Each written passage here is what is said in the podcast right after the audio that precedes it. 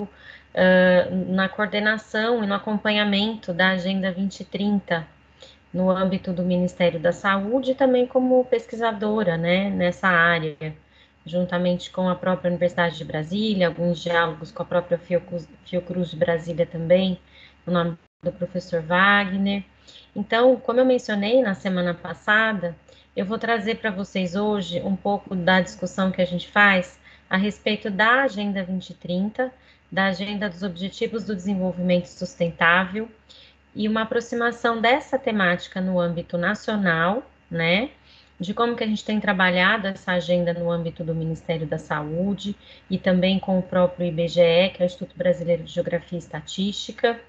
E aí eu vou trazer alguns exemplos, né? Documentos que norteiam essa agenda, uh, exemplos de municipalização, alguns documentos que vão servir bastante para vocês como instrumentos de apoio para o planejamento territorial. E aí alguns exemplos de publicações da literatura também, que tratam um pouco da sustentabilidade urbana, das cidades saudáveis, da utilização de indicadores. E aí depois eu vou apresentar para vocês o mapa digital da cidade de São Paulo, que ele traz elementos do contexto geográfico para o território. E aí vocês vão aprender a perceber ainda mais a importância da análise integrada, né, para o planejamento territorial e para vocês que atuam na ponta nos seus territórios terem cada vez mais empoderamento sobre o território, conhecimento sobre informações além da saúde, informações de assistência social, de infraestrutura urbana, de saneamento, né? Que eu acho que, como geógrafa, me sinto bastante à vontade para trazer esse conteúdo para vocês e para apoiá-los, né? Para que isso sirva de elemento para o cotidiano da atuação de vocês enquanto profissionais da saúde, né?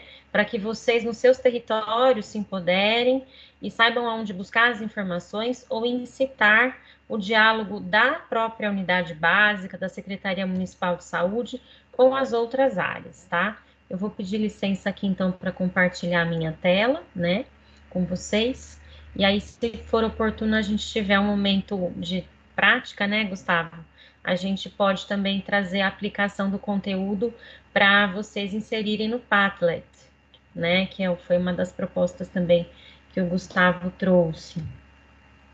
É, eu vou ver aqui, peraí, vou colocar apresentação.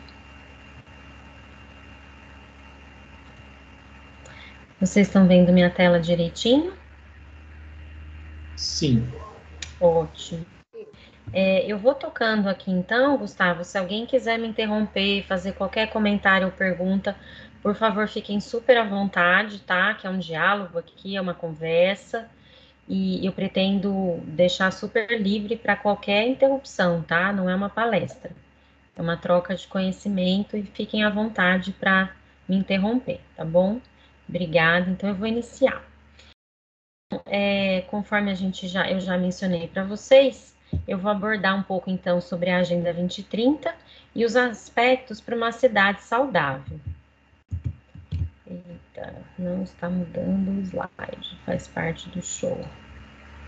É, então, para quem está conhecendo né, a Agenda 2030, ela é uma agenda de cunho internacional, uma agenda pactuada globalmente, com 193 países signatários, juntamente com a Organização Mundial da Saúde.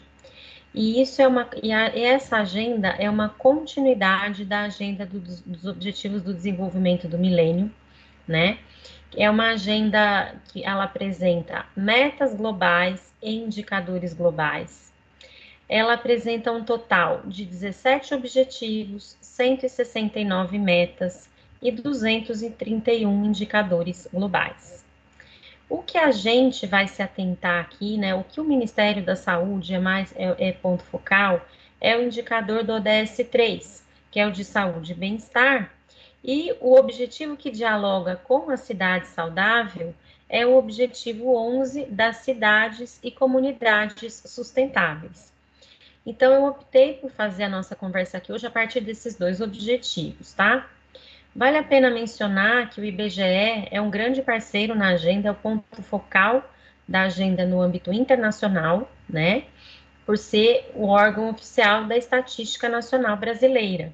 E o IBGE dialoga com os demais ministérios que fazem o aprimoramento, o alinhamento dos indicadores, alinhamento de pactuação de metas e também a, os ministérios são parceiros no sentido de no âmbito das políticas públicas, internalizarem a agenda institucionalmente, promover articulação intersetorial e também municipalizar a agenda por, se, por tentar também torná-la uh, aplicável nos estados e municípios, tá? Então, o IBGE é um grande parceiro e ele também, a gente se embasa, a gente se embasa bastante no que o próprio IBGE também é, publica e acompanha, né, em termos das estatísticas globais e nacionais.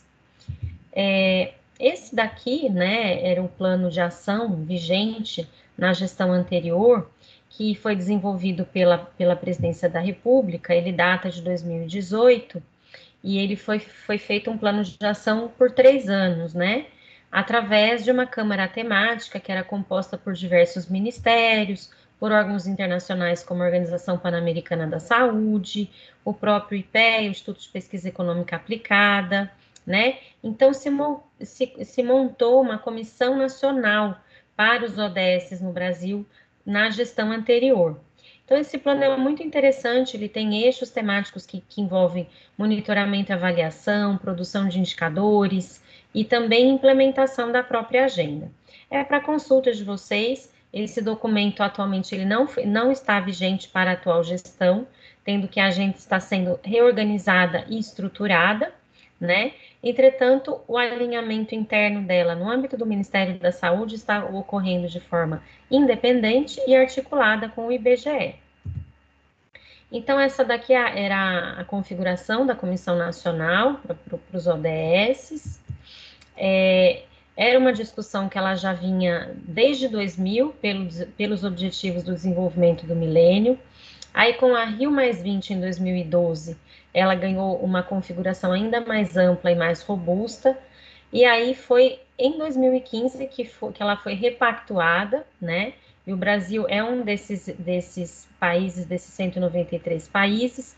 Então, é uma agenda global que o Brasil responde por ela e que o próprio governo e os seus ministérios são cobrados a partir de demandas internacionais para responder a indicadores globais. Então, de uma certa forma, é, ela também serve de instrumento para planejamento territorial em municípios, né? Então, ela é, ela é uma agenda de médio e longo prazo e que ela precisa ser revista, né, e internalizada.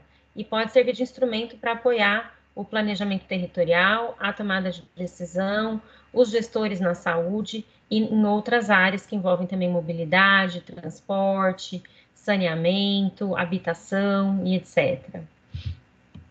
Então, é, só para vocês terem uma ideia né, desse histórico da discussão que envolve os indicadores globais, existe uma comissão, que é o grupo de peritos intergerenciais sobre os indicadores dos Objetivos do Desenvolvimento Sustentável.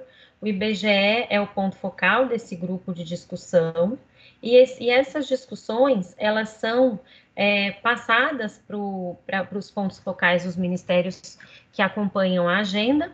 Então, o IBGE, que é o membro, ele participa dessa rodada de consultas entre os países para discutir esses indicadores.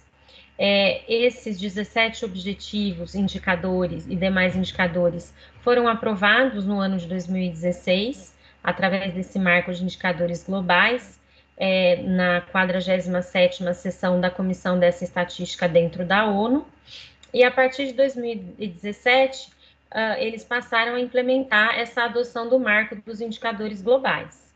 Então, só para vocês entenderem que isso também envolve saúde planetária, saúde global, né? Então, é importante que vocês tenham uma visão também do que pode acontecer no cenário internacional e de como isso pode refletir também nos territórios, né? Então, só para vocês entenderem da onde vem toda essa discussão. Então, acho que é importante vocês terem essa visão do todo. É, aí, ah, meu. Então, é, a gente tem, né, dentro desse grupo, né, dessas agências de custódia para discussão desses indicadores, A gente tem um indicador que a gente considera que é o Tier 1, que é um indicador com metodologias e dados robustos, que já tem métodos de cálculo próprios, é, já pactuados e bem delineados do ponto de vista estatístico, demográfico, né? Aí a gente tem o que eles denominam de Tier 2, que são indicadores com metodologia, mas com restrição em relação aos dados, seja na completitude das informações, na qualidade, na periodicidade dos dados, e também os Tier 3, que não tem metodologia, ou que ela está sendo desenvolvida e testada, ou aqueles que têm restrição a dados. Então, para vocês observarem que desde 2016 até março de 2021, a gente está tendo uma progressão né, da, da construção desses indicadores globais no nível 1.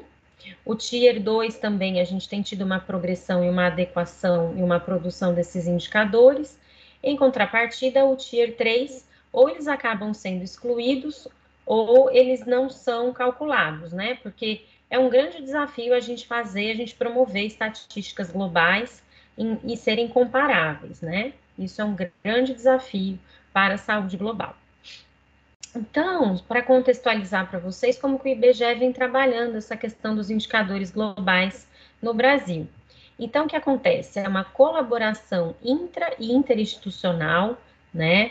Existem grupos de trabalho, pontos focais para cada ODS, a gente trata diretamente com o ponto focal do ODS 3, que é o, o Marcos Andreazzi, né? Ele trabalha ativamente com a gente do Ministério da Saúde e, e também a gente desenvolve subgrupos para tratar dos indicadores específicos, a gente promove oficinas com as secretarias para validar os indicadores, né? A gente faz isso através de reuniões virtuais com colaboradores, o IBGE também promoveu cursos de capacitação envolvendo é, a produtores da informação, né, na sua grande totalidade.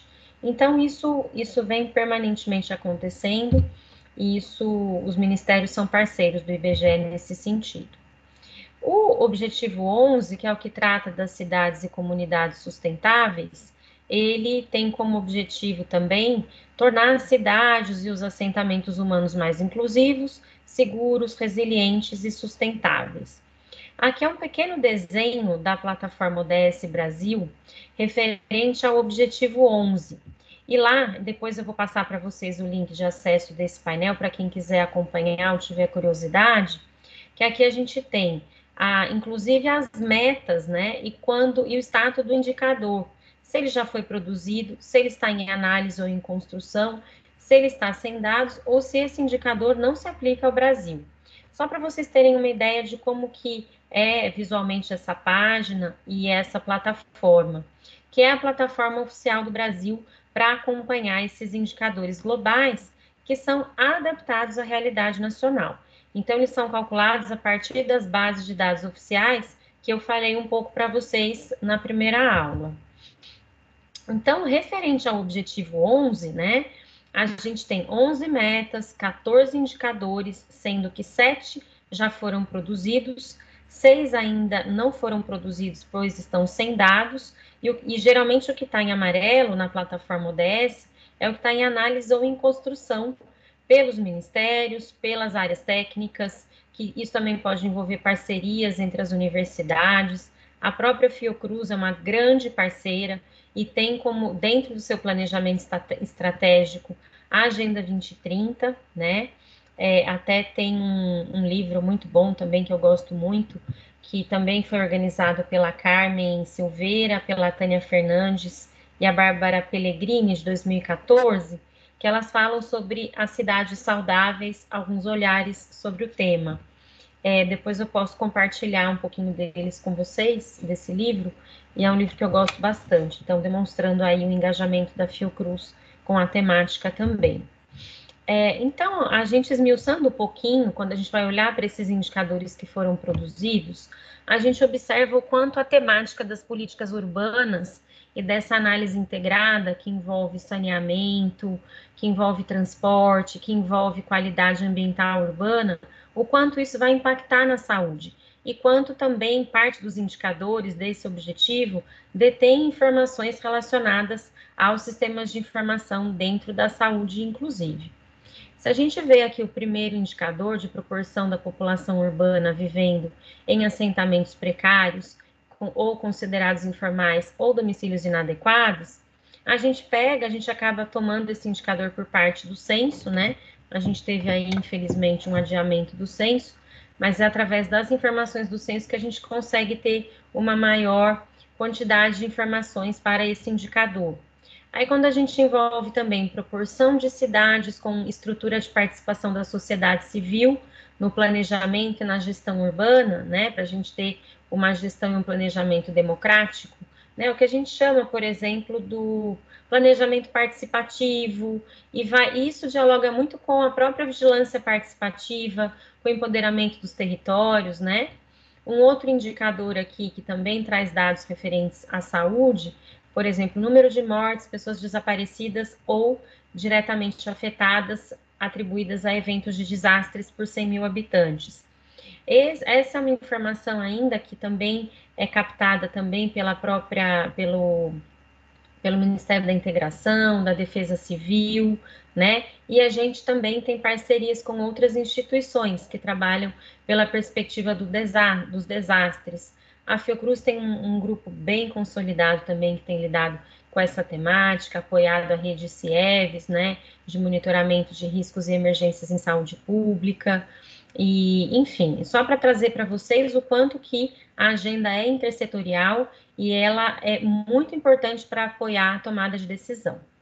É, um outro exemplo, né, que a gente pode falar dentro do, 5, do, do 11.5.1 é essa parte que envolve os desastres, que está vinculado também à vigilância de emergências no âmbito do Ministério da Saúde, e também aqui o, o 11A. o, o 11A1 número de países que possuem políticas urbanas, que promovam um desenvolvimento regional, uma, que respondem a uma dinâmica populacional, trazendo desenvolvimento territorial equilibrado. Que é um pouco da ideia que eu falei para vocês na semana passada, que a pessoal da Geografia da Saúde traz bastante, que é essa visão sistêmica, né? E é o embasamento para o desenvolvimento territorial equilibrado da justiça social. E um outro indicador também que, que a gente pode mencionar aqui, representam pelo número de países que adotam e implementam estratégias nacionais de redução de, de risco a desastres, tendo em vista o marco de Sendai para redução de riscos a desastres, que foi publicado e que foi pensado e planejado para a agenda também 2015 a 2030.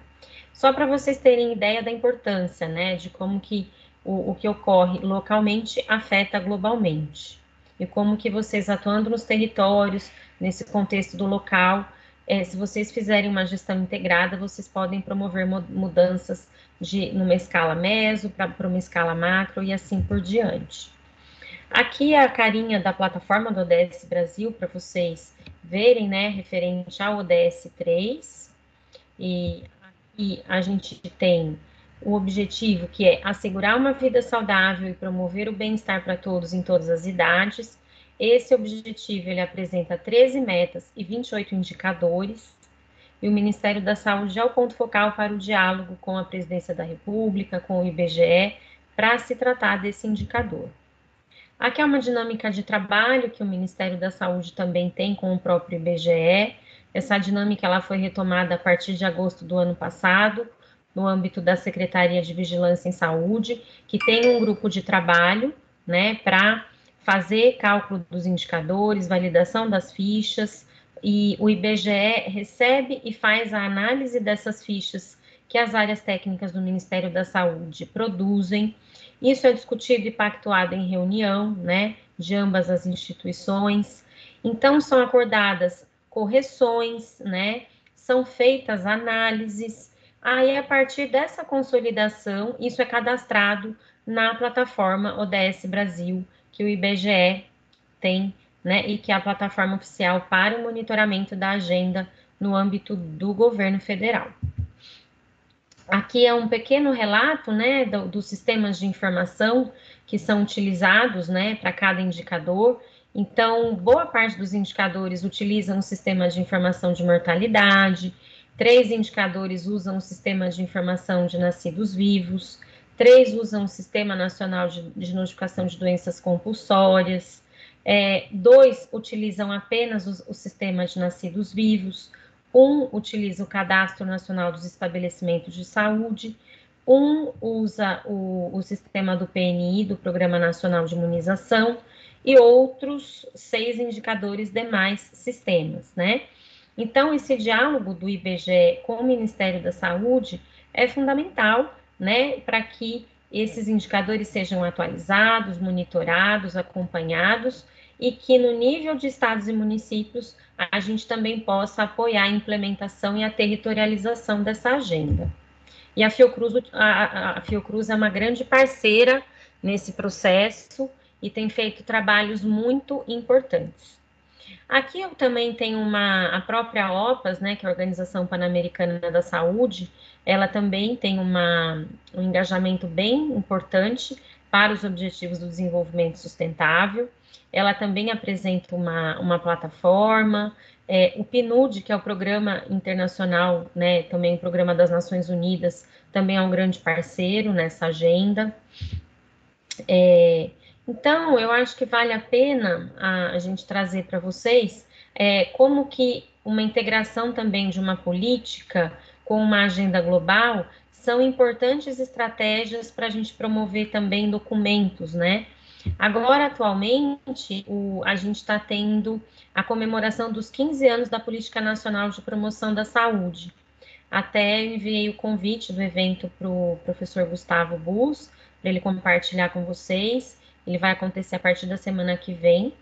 Eu acho que é uma política de extrema importância para todas as áreas da saúde, porque ela integra a vigilância, a atenção básica, a área do planejamento, né? E também outras áreas estratégicas que envolvem a mobilidade, a, a própria agricultura, né? O Ministério da Agricultura, enfim.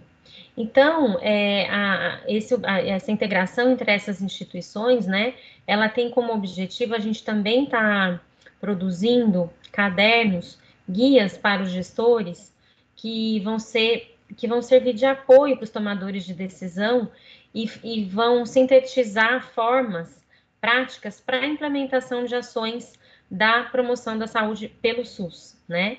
Então, o, o, Ministério da Saúde, junto com a OPAS, também está nessa parceria, né? Então, saiu um edital que envolve a promoção da saúde e tá estão sendo desenvolvidos guias para apoiar os decisores, e o referente ao grupo 1 desse, de, dessa, desse escopo envolve a promoção da saúde e as cidades saudáveis. Esse, essa daqui é a carinha da Política Nacional de Promoção da Saúde, para quem ainda não teve conhecimento dela, essa, essa é a carinha dela, a publicação dela. E esse ano é bem emblemático pra, porque a gente está comemorando os 15 anos, né? E é um grande desafio para nós trabalharmos a questão da implementação das ações, né, no nível do território. Então, exemplos e parcerias de profissionais de saúde como vocês é fundamental para que isso aconteça. É, aqui é um pouquinho da, da visão estratégica de que é no território que as políticas públicas se aplicam e é onde as decisões se tornam realidade, né? Isso a gente já discutiu um pouquinho na aula passada a respeito da importância do território, do lugar e dos fatores condicionantes, né? Que é o que a gente denomina de contexto geográfico, que é essa que, é, que envolve ou a determinação social e ambiental da saúde, né? É, que são os fatores relacionados à habitação, aonde você mora, é, se você tem acesso a saneamento básico, se você trabalha e mora próximo, né? Se você trabalha perto do seu local de residência, quanto tempo você fica no transporte. Então, o seu modo de vida vai interferir no resultado em saúde, né? É, aqui eu também trago uma experiência bem importante, né? De um grupo, de um GT que envolve a sociedade civil organizada, que é o grupo de trabalho da sociedade civil para a Agenda 2030 do desenvolvimento sustentável. É um grupo que produz relatórios anuais a respeito da agenda, a partir das experiências da sociedade civil, né? E eles buscam, eles fazem, o relatório Luz é muito interessante porque ele envolve o próprio PNUD, a rede ODS Brasil, e eles também se embasam em artigos científicos, em experiências de comunidades, para justamente discutir se as metas e se os indicadores estão sendo cumpridos, né? É, essa agenda vai, ela está sendo monitorada, está, está sendo é, está iniciando um processo para essa organização interna, né, no âmbito nacional. Entretanto, isso acontece de forma independente nos estados e municípios. E o relatório Luz é, e a parceria desse grupo de trabalho é de grande importância e eles são bastante conhecidos e, e apoiam muito, né, não só o Ministério da Saúde, mas também muitos outros ministérios. Na, na própria Convenção Quadro do Tabaco, eles estão muito atuantes também, fora outras, outras interfaces que eles fazem. Então, acho que esse aqui é o objetivo de apresentar para vocês é, a página deles e também é, onde vocês vão poder baixar o relatório Luz 2021, que ele tem essa carinha aqui, né? Ele é publicado anualmente desde 2016. Aqui também é uma outra organização, também uma outra plataforma que trabalha essa questão da urbanização no planejamento urbano na construção das cidades saudáveis, que é a Urbanet, para vocês também, que envolve notícias, debates, também exemplos de ações interessantes de governos locais para promover o desenvolvimento sustentável, né, de forma descentralizada. E também eles apresentam experiências bem-sucedidas em outros países, é bem legal também esse portal, para vocês terem bastante, muitos bons elementos aí pra, a respeito da agenda. Esse daqui é o guia para integração dos objetivos do desenvolvimento sustentável nos municípios brasileiros. Ele foi publicado a partir de uma cooperação entre o PNUD e a, e a Confederação Nacional dos Municípios. Ele está bem interessante porque ele, ele envolveu essa gestão de 2017 a 2020, e ele é riquíssimo, porque ele traz é, exemplos de como a gente pode, através dos indicadores dos Objetivos do Desenvolvimento Sustentável, desenvolvermos planos e projetos de ação no nível municipal. Então, ele é um ótimo uh, documento de consulta para quem atua nos territórios. Então, ele é muito, muito legal. Eu gosto muito desse exemplo de apresentar esse documento para ele vai apoiar muito na implementação da agenda nos territórios.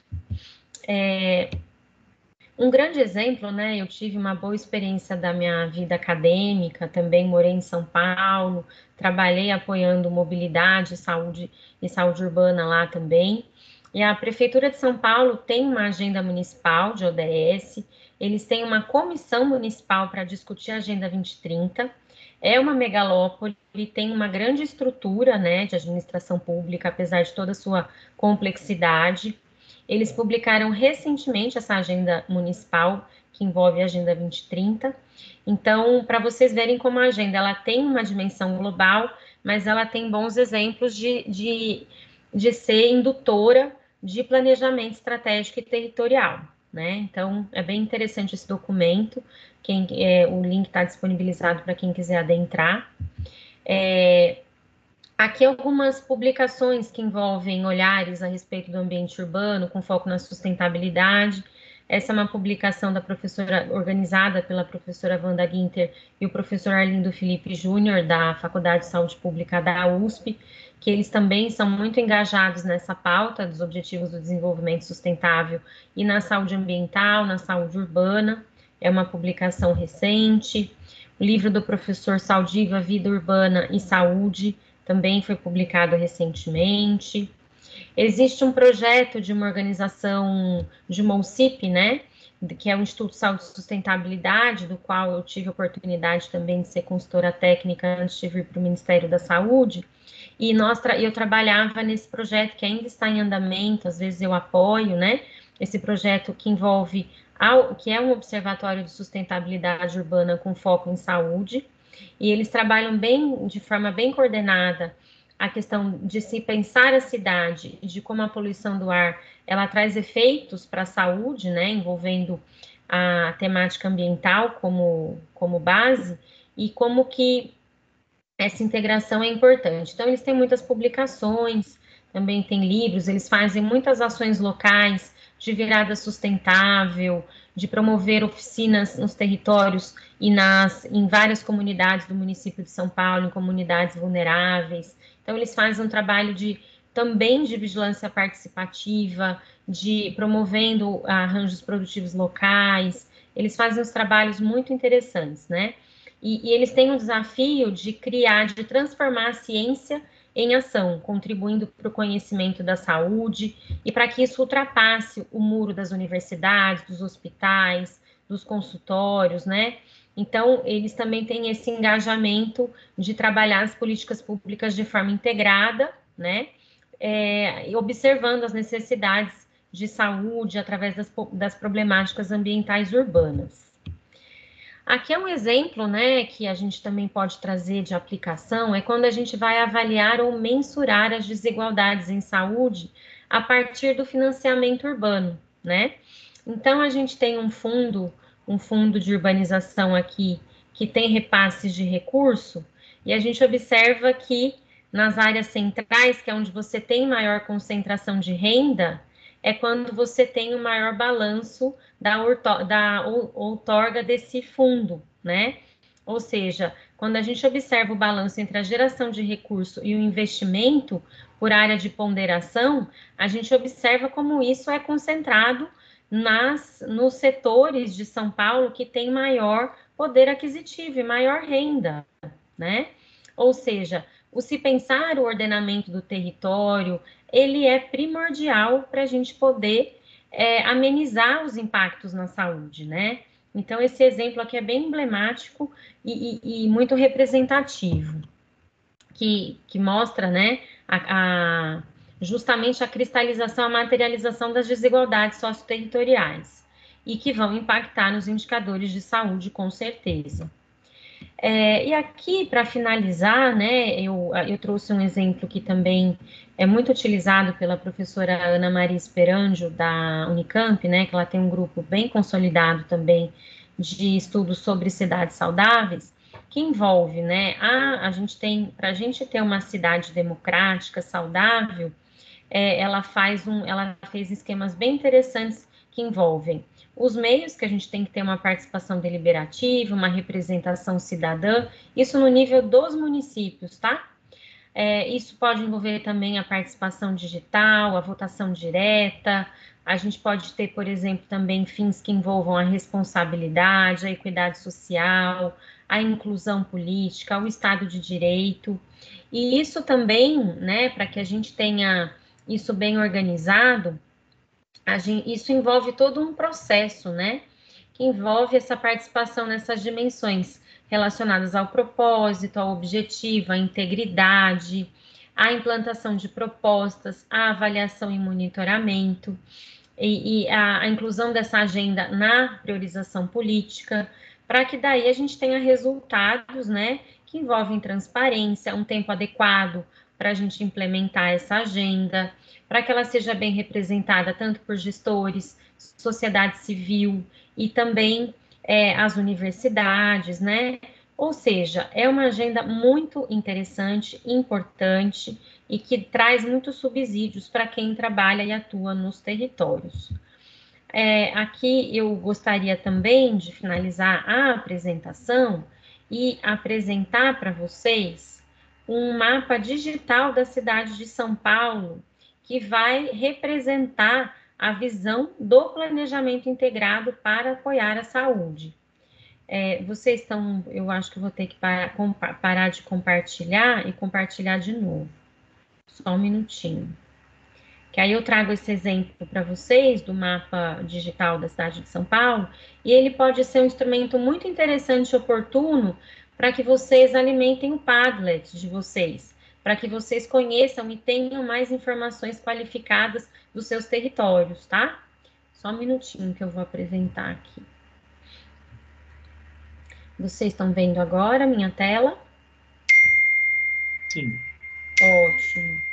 Então, aqui, para vocês verem, né, a gente tem nessa parte da direita do mapa base, a gente pode inserir o desenho mapa político administrativo. São Paulo tem em torno de 96 distritos e 39 subprefeituras. Aqui a gente pode desabilitar e trazer informações de topografia, né? Eu vou colocar aqui o mapa político, mas aqui tem algumas informações do meio físico, que eles têm algumas ortofotos, né, a respeito da cidade de São Paulo, que envolvem as imagens de satélite, né? Se vocês verem, ó, é só vocês irem clicando com o botão irem habilitando os quadradinhos, né? É, aqui, quando vocês vão na parte de camadas e clicam aqui no X, você tem a visão do distrito, das subprefeituras e dos municípios que fazem o, o entorno, né? Que fazem a divisa com o município. Aqui eu vou, eu vou colocar, por exemplo, a, as subprefeituras para vocês. Aí, quando, você, quando vocês é, clicam de volta, esse limite administrativo ele, ele, ele é enxuto. Aí você vem aqui na parte de população e você tem informações do censo demográfico, né? E você também tem as informações de legenda vinculadas à parte de densidade populacional. Aqui ela está um pouquinho, aqui ela não está habilitada. E aqui você também tem, após a população, você tem os indicadores sociais, né? Que envolve, aqui você tem população, aí você vem para a parte dos indicadores sociais. Aqui eles têm, por exemplo, a, a, o índice de o índice, o índice de vulnerabilidade social, né? Que eles devem estar tá, é, trabalhando com essa questão da vulnerabilidade, que é baixíssima vulnerabilidade muito baixa, média, alta, né? Essa parte eles estão fazendo adaptação do, do cálculo do indicador. É, uma, outra, uma, uma outra aba que para vocês é muito interessante é quando a gente tem a discussão dos equipamentos, né? Que envolve saúde, transporte, habitação, proteção e defesa civil, infraestrutura urbana, é, áreas verdes, o próprio licenciamento ambiental, né? A gente também vai ter isso aqui, uh, isso só na parte dos equipamentos, tá? Eu posso dar um, um exemplo aqui para vocês do sistema viário, da gente, por exemplo, é, colocar aqui o mapinha da. Peraí, que eu vou, eu vou fazer o seguinte: eu vou desabilitar aqui a, a o limite para aparecer os de mobilidade, tá bom? Que eles visualizam um de cada vez. Eu vou colocar aqui os limites do estado, e aí a gente vai, por exemplo, poder ver melhor a parte da própria população. Essa, essa parte aqui dos indicadores sociais, ela não está atualizada, mas está em fase de atualização. É, então, por exemplo, aqui no sistema viário, né, você pode ter informação de logradouro, da, da própria, do, da parte de tráfego da CET, que é a parte de trânsito, né, dos metrôs, que envolvem as linhas de tráfego, a, a outro também mapeamento de tráfego, que envolve a própria CET, a Secretaria de Transportes, né, aqui é um, uma outra forma de visualização, então, ele é bem interativo nesse sentido de você conhecer o seu território nas suas diferentes interfaces, né? Nas suas diferentes camadinhas, que eu, que eu, que eu dialogava com vocês na semana passada. É, aqui é um exemplo também que a gente pode trazer para vocês, envolve a parte da legislação, envolve o próprio zoneamento, tem informações do zoneamento, uma coisa que é bem quando você está querendo mostrar o exemplo, ele não está aplicando, mas tudo bem. Faz parte do improviso de dar aulas ao vivo, mas a gente vai adaptando. Então, o que eu acho que é interessante é vocês conhecerem, né, diferentes formas de visualização e, e, a, e poderem aproveitar isso para vocês discutirem as informações dos seus próprios territórios, né? Que envolvem toda essa temática. Então, a saúde, ela está completamente ligada a todas essas outras esferas do planejamento, né? Aí, quando a gente vai clicar aqui na parte de saúde, eu quero mostrar para vocês a parte de saúde.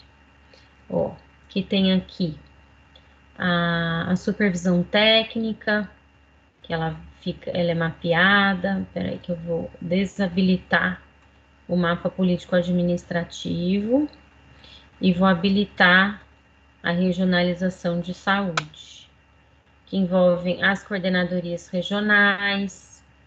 É, era para eles estarem carregando, viu, gente? Eu peço desculpas, mas era para isso estar tá carregando.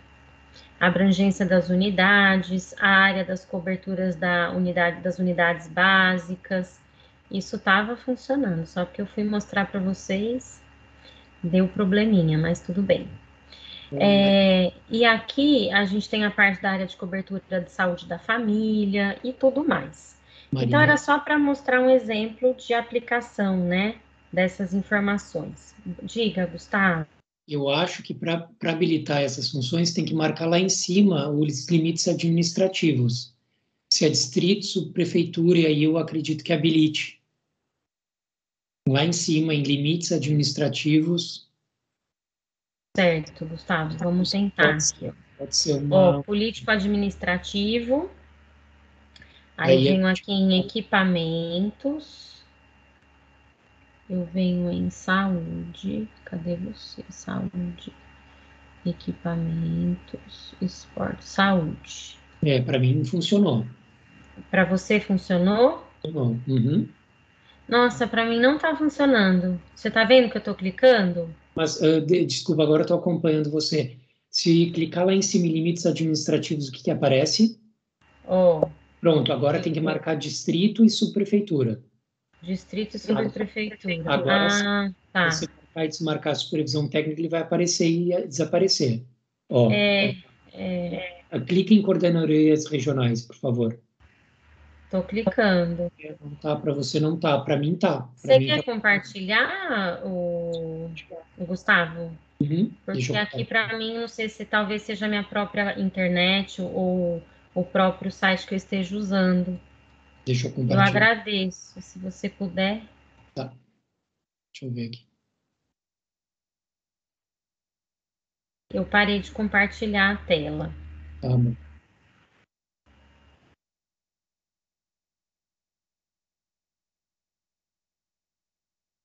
Pronto. Estão Olha, para você tá indo. Aqui, aparece, ó. Na aba, eu marquei então distrito e municípios do estado de São Paulo. Aí em saúde, supervisão técnica. Deixa eu ver aqui. Ó, por exemplo, se eu marco supervisão, ele, ele fica basicamente tudo roxo. É porque há presença, né? Tanto de coordenadorias quanto isso. Então, Aí tem os, os, ambulatórios, a saúde mental, a vigilância. Uhum. É bem legal que isso, que eles têm uma visão do todo, né? De todos os territórios. Aqui, aqui por exemplo, saúde da família, né? Isso. As básicas. Não são em todas, né? As regiões. Ambulatórios especializados, saúde mental, vigilância em saúde, UBSs, muitas, urgências, hospitais.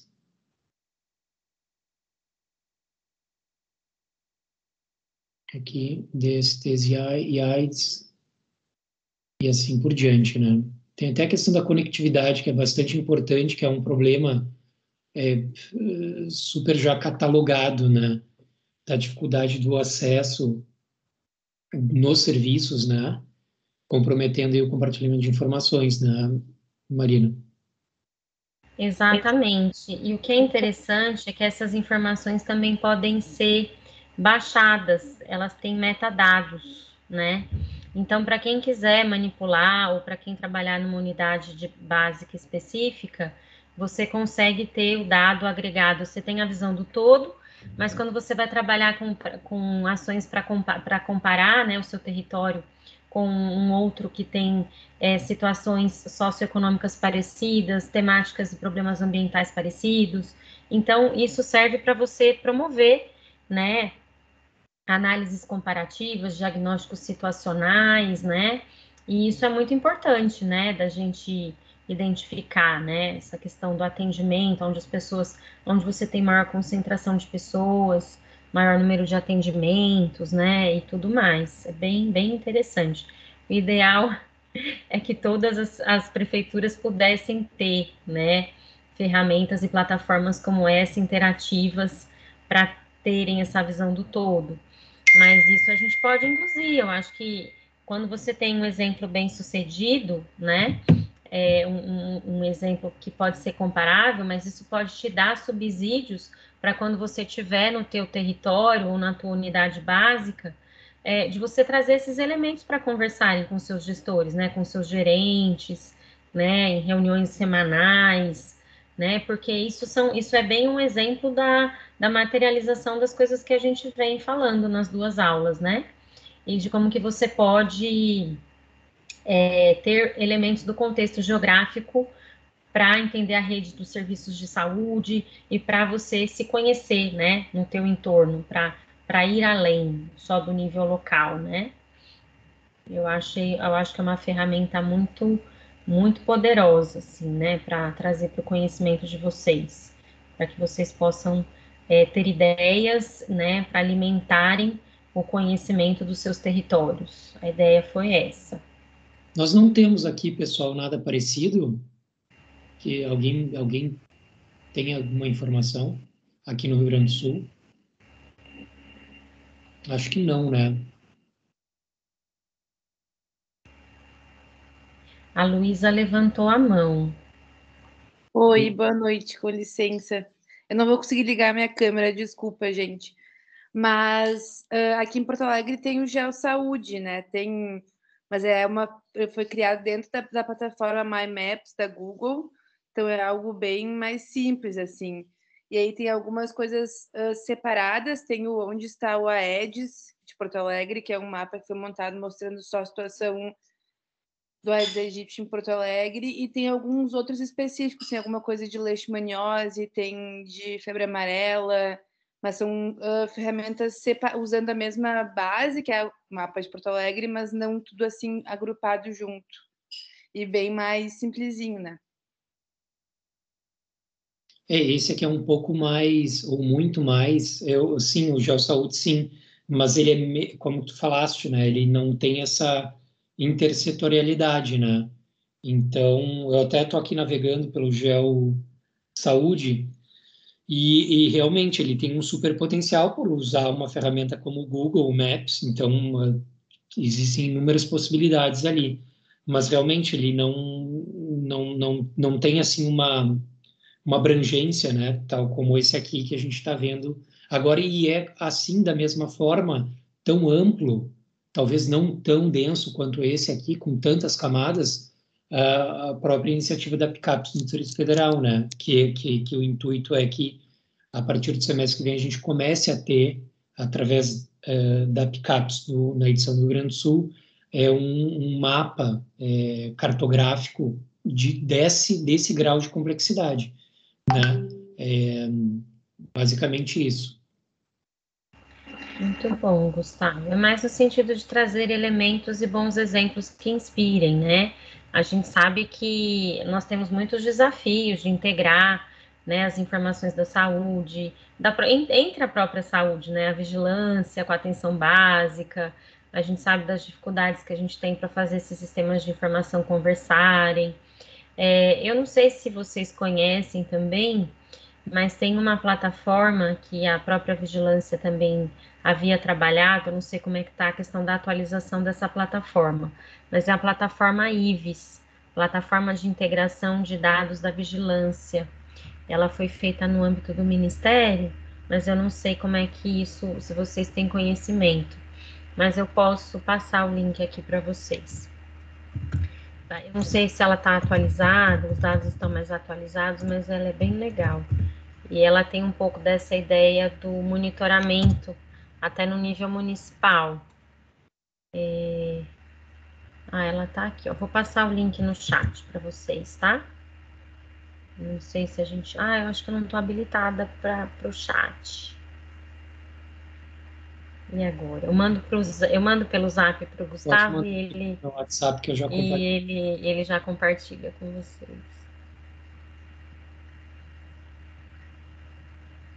Mas é um grande desafio a gente organizar e sistematizar as informações para quem trabalha na ponta, né? Então, é, essa visão mais macro, ela é muito boa, entretanto, é um grande desafio a gente sair um pouco das nossas caixinhas, né? E, e pensarmos de uma forma escalar. É, passei, viu, Gustavo? Vejo, acho que você está me dando esse apoio internético aí, tá fundamental. Muito obrigada. Marina, você sabe quem que alimenta esse sistema do, do mapa digital do Estado de São Paulo? Será que são os próprios eh, profissionais de saúde, no caso da saúde? Então, é uma plataforma que ela tem a participação das diversas secretarias. E, se não me engano, é a Secretaria de Planejamento e Desenvolvimento Urbano, né? Eu acho.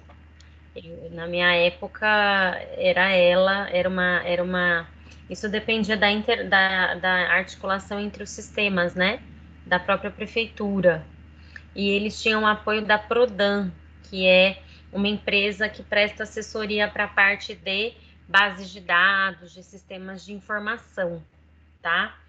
Então, é, eles têm essa, essa parceria com a Prodan também. E isso articula dados das diversas secretarias, é, encabeçando pela de planejamento. se não me engano. Salve minha memória, eu acho que é isso. Mas eu posso eu posso me informar melhor. Mas aqui a gente tem como acessar os metadados dos mapas. Então, tudo que a gente consegue, você tem o, o, o você pode fazer download, escolher o tema e fazer extração de, de informação das bases de dados. É bem, é bem interessante. Seria um padrão ouro ideal aí para a gente ter, né? Uhum. Mas que a gente pode ter inspirações para as nossas ações locais, né? Ah, vou falar com o pessoal do CRAS, ah, vou falar com o pessoal da vigilância, vou falar com o pessoal, né? Então, assim, para a gente ir, ir agregando esses atores, esses diferentes atores nos nossos territórios, né? E aí a ideia é trazer esses elementos para quem sabe, se eles acharem oportuno, eles também alimentarem o Padlet deles, né, em relação a isso. Ou se eles tiverem dificuldade em acessar as informações, mas fazer o exercício, né, de, de, de, de pensar nessa cartografia social, digital, nessa vigilância participativa, né, nesse empoderamento dos territórios e enfim, a ideia foi mesmo essa, né, de ser algo teórico e aplicado, né? Eu acho que a gente tem aqui elementos para que eles se apropriem de, desse todo, né, dessa visão integrada e sistêmica. Legal. Pessoal, algum comentário? Qual é a percepção? Quem que poderia compartilhar aí com a gente é, a sua percepção sobre, na realidade, assim, o quanto que isso impactaria no cotidiano profissional, assim, tendo acesso a plataformas como essa, assim, será que, que isso vai ao encontro das necessidades dos profissionais da saúde que estão na ponta, por exemplo? Alguém gostaria de compartilhar percepção bastante honesta é, sobre esse tipo de, de mapeamento assim para apoio, né, aos profissionais da saúde, porque às vezes é um movimento que, que não, não, não contribui, né? Isso aqui é até uma talvez fazendo uma análise crítica sobre essas, esses métodos cartográficos, né? Então, o que que vocês o que que vocês pensam sobre isso? Tem alguém com a mão levantada? Deixa eu ver aqui. É, é a Raíssa. Raíssa, tá com a palavra. Não, não, não. Não sei se o microfone tá funcionando. Agora tá. Tá, tá. É, é, vou ter que desligar o meu, meu fone. Tá me ouvindo agora? Melhor? Melhor. Tá eu acredito que, assim como eu, eu entrei em contato, tive poucos contatos com o Geo Saúde, que foi esse instrumento que a colega mencionou agora. E ele, apesar de ser muito menos complexo, é muito legal tu poder ver o território ali, poder subdividir o território conforme o teu interesse de, de avaliação. E realmente, bem como a, a Marina estava explicando, para reuniões, para questão de discussão de equipe, é, a visualização de dados é muito importante, né? É muito importante tu conseguir olhar o território e, e, e é, facilita muito a tua interpretação e a tua análise sobre ações, teu planejamento. Mas, como residente, eu digo que sem que uma, uma equipe, sem que houvesse um profissional de referência para estar constantemente em cima desses dados, seria pouco aproveitado. Seria um excelente trabalho feito, uma excelente, uma excelente junção, uma excelente apresentação, e, e poderia ser usado em momentos pontuais, mas sem aquele acompanhamento, porque tem muita, tem muito, na verdade, nós temos muitos dados à nossa disposição e parece que pouco tempo para trabalhar neles. A gente faz ações pontuais, né? O que não tira a importância de ter esses dados à disposição. Mas, de qualquer maneira, para o dia a dia, para, para a prática uh, cotidiana, é, sem que houvesse realmente um profissional mais direcionado para essa atividade, para esse acompanhamento, acaba se perdendo o propósito, assim como se perde o propósito de muita coisa, que é da própria atenção básica na atenção básica, que é uma coisa que a gente vê agora na, na residência. Mas é, é muito, eu fico imaginando o trabalho que o programador desse, desse sistema deve ter tido para fazer, para colocar esse monte de informação junto. Enfim, obrigada.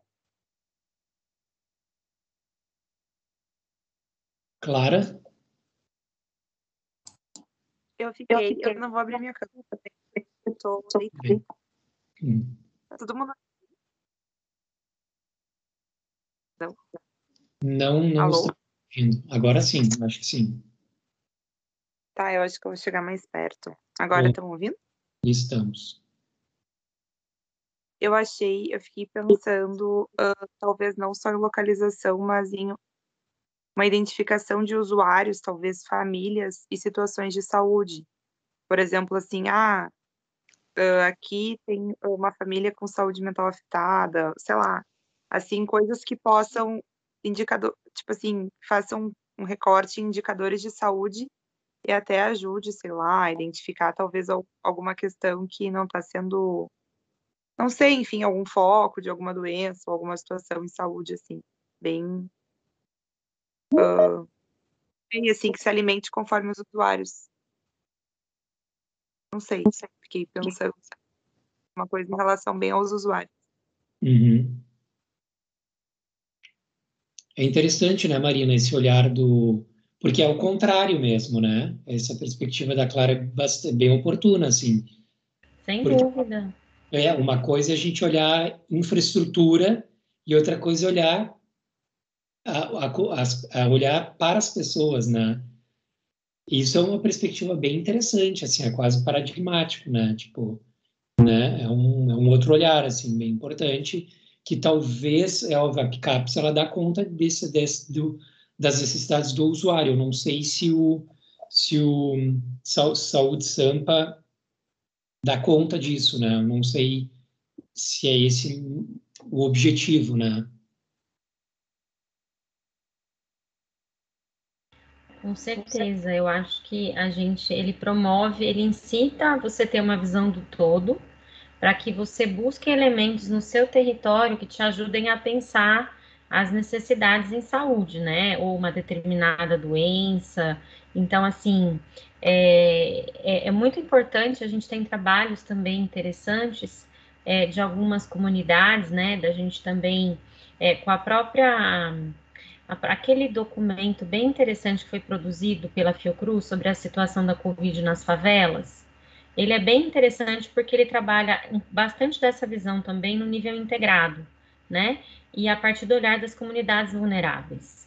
Então, a gente tem condição de, de termos elementos, né? E fazermos essas ferramentas chegarem aonde as situações são mais vulneráveis e, e as pessoas são, são menos vistas, né? e menos assistidas, né, em todas as vertentes. do, da, do planejamento, né? Eu vou, acho que tem mais outras pessoas e aí depois a gente continua o papo. É, tem, tem aqui o Wagner, estava na fila ali, levantou a mão. Depois a Luísa. Então tá bem. É, Luísa. Oi. Uh, eu fiquei pensando assim dentro da unidade de saúde que eu estou inserida, que eu já venho tentando há algum tempo, tenho percebido assim a falta da identificação dos trabalhadores com o território, assim, né? Porque o cenário que a gente tem aqui em Porto Alegre no momento é da terceirização da atenção primária, né? E muitos profissionais indo trabalhar na atenção primária sem nunca ter tido experiência nenhuma com a rede, né? De, de todos os níveis, desde técnico até médicos, enfermeiras, enfim. Então, a gente está na reunião de equipe e falar, ah, esse é o teu território, e eu falar, não sei nem qual que é meu território, então tentar trazer aquela coisa mais visual, assim. E eu acho que concordo muito com a Raíssa, que dentro dessa realidade que a gente está vivendo, claro que a gente olha para algo assim, megalomaníaco, no nível de São, São Paulo pede algo desse tamanho, né? Porto Alegre acaba sendo uma cidade pequena, né? Perto disso. Uh, eu, eu só consigo pensar que teria benefícios tendo algo bem estruturado assim, mas consigo pensar também na quantidade de capacitação que ia ser necessária para as pessoas conseguirem identificar aquilo como uma ferramenta que elas vão realmente conseguir aplicar no dia a dia delas, assim. Porque parece que está todo mundo tão acostumado a fazer as coisas, claro, né? Mudar é sempre difícil, mas o, o fluxo assim sempre parece ser aquela coisa eu vou passando para frente, digo no ponto de vista de pegar vigilâncias, por exemplo. Muitas vezes a pessoa manda aquele relatório de tuberculose por mês e ela nem entende direito para onde aquilo vai e qual é o fluxo de todas aquelas informações, assim. Então, eu consigo imaginar que uma ferramenta dessas traria, um benefício muito grande a longo prazo, de quando o fluxo está bem estabelecido, mas para isso acontecer, eu imagino que seria necessário muita capacitação e muita conversa para fa se fazer entender da, da importância disso, sabe? Mas com certeza seria incrível.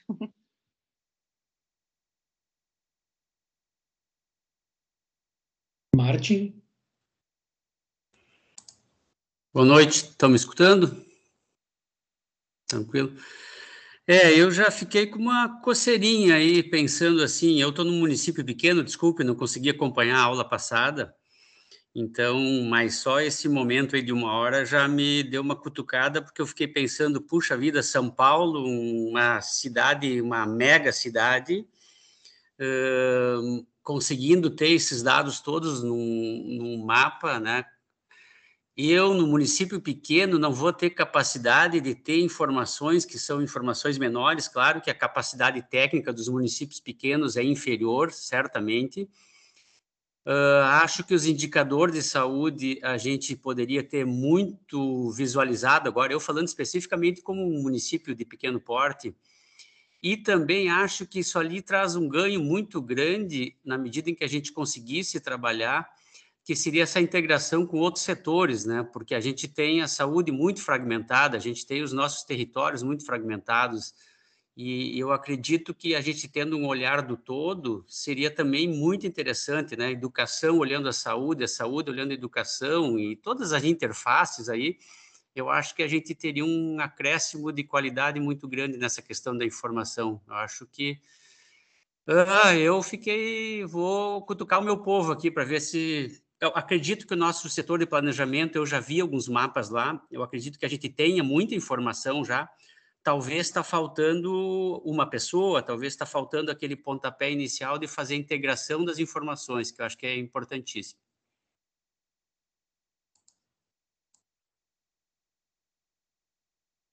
Wagner? Bem, é, o que falou antes de mim já... Os elementos que eu queria colocar eu vou começar aqui pelo marketing. Integração das informações. Nós não estamos te ouvindo, Wagner. Tá um Oi, tá me ouvindo? Acho que sim. Acha que Acha sim? Que sim? Uhum. Vai lá. Então, então é, o Martin falou, falou sobre, sobre a, a integração da informação, né? É, é um processo de inteligência. Né? Eu tenho batido muito nessa tecla da, da inteligência, que é um, um, processo que vem depois da informação. Né? A informação ainda é um, um, um elemento é, que contribui para você ter a capacidade de agir né, orientada por é, um conjunto de informações diferentes que precisam ser articuladas. E, e essas informações elas não podem ser é, produzidas por pessoas que estão fora e entregar como se fosse o produto de inteligência para a ação. Né?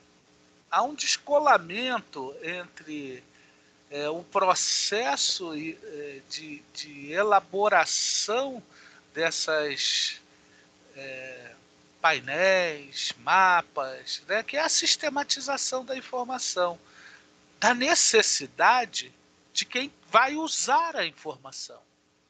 Então eu olho para esse mapa, eu vejo lá bonito, bacana, né? Toda organizadinho, a gente tem ali todos os elementos. Mas para que, que eu quero isso?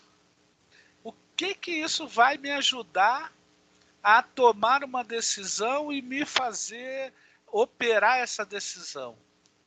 Essa é a pergunta fundamental que os, é, vamos dizer assim, os analistas de informação que estão ali nas salas de situações, no planejamento, precisam fazer. Qual é a necessidade de informação do gestor, de quem está na ponta, né, para poder é, sistematizar aquilo que for realmente útil para o processo de ação. Por isso que os colegas ali, a Raíssa, a outra colega falou, né? Disse, sim, eu não sei por, como usar isso, eu não, não vejo necessidade. Né? O, o Martin falou, ah, tem, tem mapa lá no, no planejamento. Por que, que esse mapa não está na sua mão? Né? Porque talvez ele não tenha, você não tenha sentido essa necessidade de buscar aquela informação. Ou então você tem que fazer o contrário. Ó, a minha necessidade é essa. Bota isso no mapa que eu quero ver. Né? Essa é, eu acho que é a grande é, mudança paradigmática, como o Gustavo gosta de, de falar, né? que nós temos que promover. Né? As salas de situação têm que parar só de ficar olhando para a situação, o observatório também tem que ser sala de ação. Né? E para ser sala de ação, é preciso é, conectar-se com quem age, né? quem está no campo, quem está no processo. Eu acho que é isso, mas é muito bacana, Marina. Você traz sempre novidades bacanas aí que a gente vê, né? esse teu jeito tranquilo de mostrar as coisas. É isso. Devolvo para a Marina. É, obrigada, Wagner, e a todos pelas inquietações, pelos relatos, né? Eu acho que é muito importante a gente ter esse diálogo com quem está na ponta, perceber as necessidades, as dificuldades que a gente tem para sistematizar isso, para a gente ter essa questão da inteligência, né, Wagner? É algo que a gente, né, que a Fiocruz também nos apoia bastante nesse sentido da da própria saúde digital, da inteligência, né, da, da gente ter essa interoperabilidade dos sistemas de informação. A gente ainda não consegue acompanhar um paciente por todo o ciclo da vida aqui, né? Então a gente percebe o quanto que a gente ainda internamente, dentro da saúde, a gente tem que se, se integrar, né? Eu acho que a gente tem as nossas barreiras internas, e isso vai desde o âmbito federal e no nível local, né? No nível de estado, no nível de município. A gente percebe sim a dificuldade de integração, né, de você não trabalhar só na sua caixinha, né?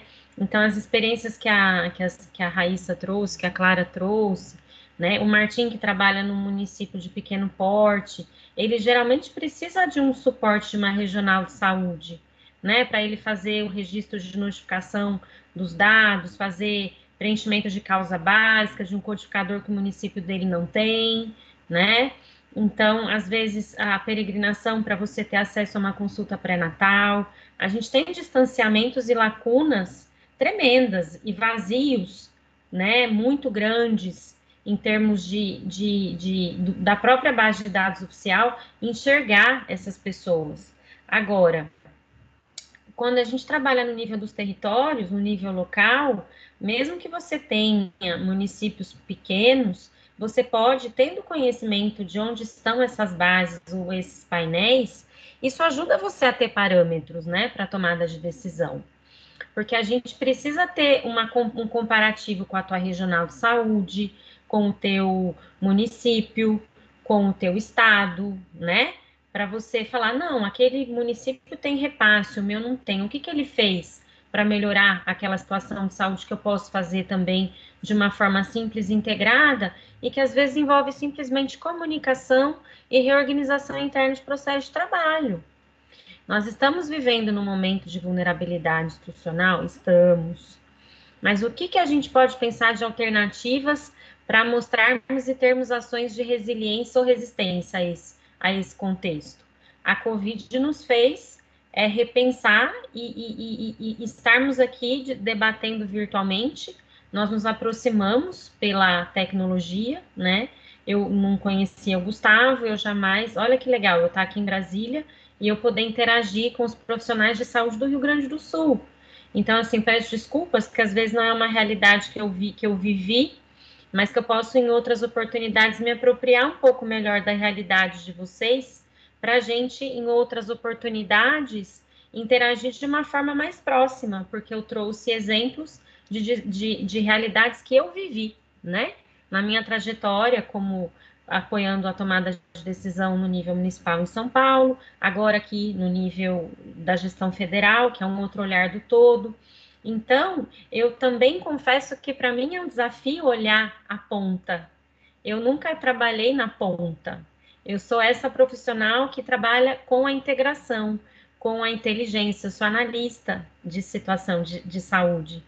Então, o meu perfil, por não ser uma profissional é, enfermeira, fisioterapeuta, uh, dentista, né? Eu não sou uma profissional formada, graduada numa, numa, dentro da área da saúde. Mas eu me considero uma profissional de saúde por trabalhar no SUS, por poder operar e trabalhar de forma conjunta, intersetorial, e ao passo que vocês me dão essa visão do local, eu gosto de trazer um pouquinho dessa visão do todo, porque a minha formação foi toda voltada para o planejamento territorial. E a saúde era uma das camadinhas que eu trabalhava lá. Aí, a partir do momento que eu comecei a, a, a me integrar com a vigilância, né, no meu trabalho de mestrado, é, eu percebi da necessidade de como que a gente dialoga com a epidemiologia, com a epidemiologia clássica, a epidemiologia crítica, né? Então, assim, eu fui me ver, eu fui me percebendo falando, nossa, mas isso a gente discute na geografia médica, na geografia da saúde, né? Então, é, é um grande desafio a gente harmonizar, né? o que é viável, o que é possível. A gente às vezes apresenta uma coisa muito robusta, muito.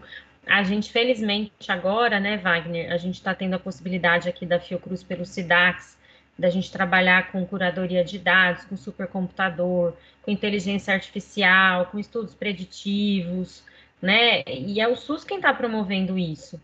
Agora, é uma realidade grande que ainda não é pulverizada por todo o território brasileiro né? Então, é algo que a gente também tem que, é, salas de situação, a gente precisa retomar, a gente está tendo a retomada da rede CIEVES, né? Que está envolvendo toda uma capilaridade de atendimentos pelas, pelos, pelas condições dos eventos de emergência, né? Então, assim, a gente está tendo muitos movimentos, apesar de todas as dificuldades, eu acho que a pandemia nos mostrou o quanto a gente tem que pensar de forma integrada, e o quanto a gente não pode, assim, e é claro, a, a atenção primária está muito frágil, a gente tem que, tem que reconhecer isso, né? É um momento complicado, mas a gente tem que continuar inspirando vocês e, e, e, e, através dos relatos que vocês falaram da situação de fronteira, de barreiras, sejam elas por, por questões diversas aqui, que eu, eu, eu, eu não gostaria de adentrar tanto, né? Mas por questões institucionais.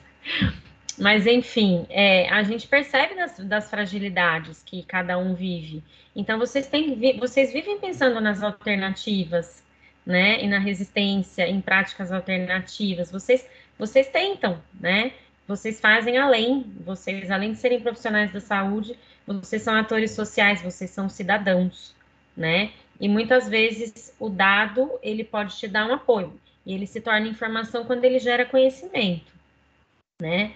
Mesmo que de uma forma simples. Você ter número de casos, você ter é, a quantidade de, de domicílios que não têm acesso a saneamento. Aí você intuitivamente você vai é, ligando as chavinhas, né? E percebendo, identificando a situação problema. Porque, na verdade, o objetivo disso tudo é apoiá-los para identificar a situação problema, né?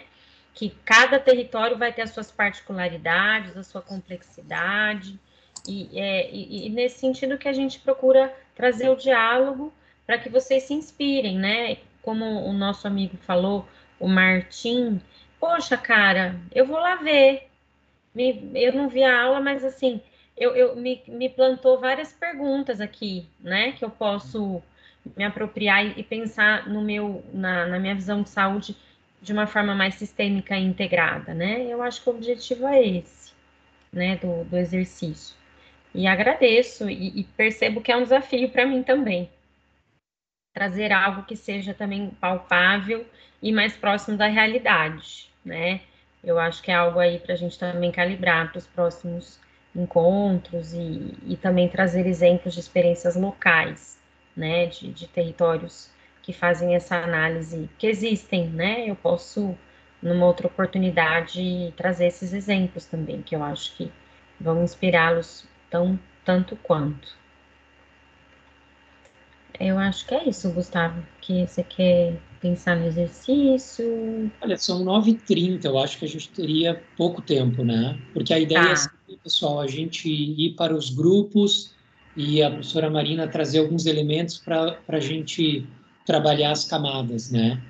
Considerando ou utilizar algum exemplo de camadas ali do, do, do, mapa que foi mostrado da cidade de São Paulo, mas eu acho que a gente teria pouco tempo, né, para aproveitar essa divisão dos grupos, para fazer essa, esse exercício. Talvez a gente possa, Marina, é, recomendar isso para uma atividade, para ampliar o Padre claro. ao longo do curso, né? Então, Perfeito, gente, como você achar melhor. Né? Acho que pode claro. ser. Acredito que esse momento aí de dessa troca me vem aí, Marina, considerando essa tua fala de agora há pouco, de questionar a todos, né, até mesmo para problematizar e entender um pouco melhor da realidade local, de quais são esses painéis de informação que são usados, né? Vamos usar esse, esse termo assim, quais são os painéis, painéis de informações que os residentes dessas universidades, né, da URGS principalmente, que está aqui é, um grande número, quais são esses painéis? Existem esses painéis de informação e quais seriam esses? Alguém poderia nos relatar, nos trazer aqui algum exemplo de, ok, a gente chega no território, a gente chega na nossa unidade de, de serviço, para onde que a gente olha, né? Sim, exatamente, esse foi o intuito. Como é, é que o estado, como é que a região sul se enxerga, como é que o estado do Rio Grande do Sul se enxerga, como é que as regionais de saúde do sul se enxergam, né? Eu acho que existem, talvez, é, é, uma, é um desafio para até mesmo a gente buscar esses painéis, né? A gente pode fazer esse exercício para um outro, para uma outra aula ou um detalhamento, né?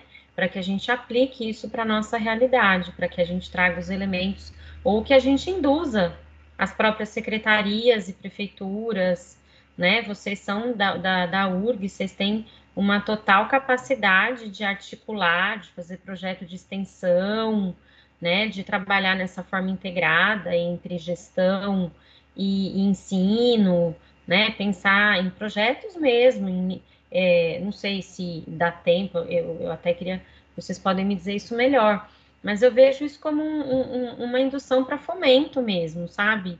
Para que os residentes na sua formação façam estágios é, junto, não só para atuar na atenção primária ou ou pensar, ou, ou ver se se enxergam, né? Nessa, nessa visão mais ampla. Não, eu gosto de trabalhar com análise, eu gosto dessa visão integrada, eu quero ter uma visão, né? É, são perfis também, né, Gustavo, que a gente pode ou não ter mais afinidade também com certas abordagens, né? Mas ao menos eu acho que o objetivo não é que vocês se tornem analistas, mas é que vocês saibam induzir ou promover os seus gestores, os seus, os seus gerentes de equipe, ou, ou até mesmo como integrar isso, né? Porque se a gente gera as demandas localmente, a gente tem condição também de, de, de promover algo mais robusto, ou de ter uma rotina de atividade mais efetiva para esse olhar mais ampliado, né? Porque é preciso se reconhecer nos territórios. E, e, não que você vá ter essa complexidade desse mapa digital de São Paulo, você não precisa disso.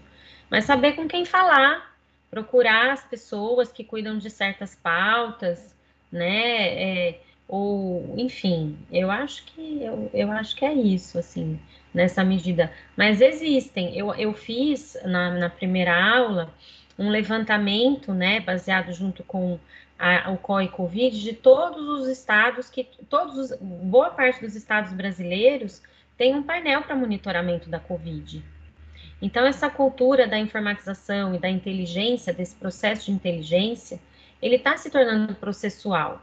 E como a gente está tendo que cada vez mais tomar a decisão de forma oportuna, a gente está necessitando desses profissionais da tecnologia da informação, da ciência de dados, né?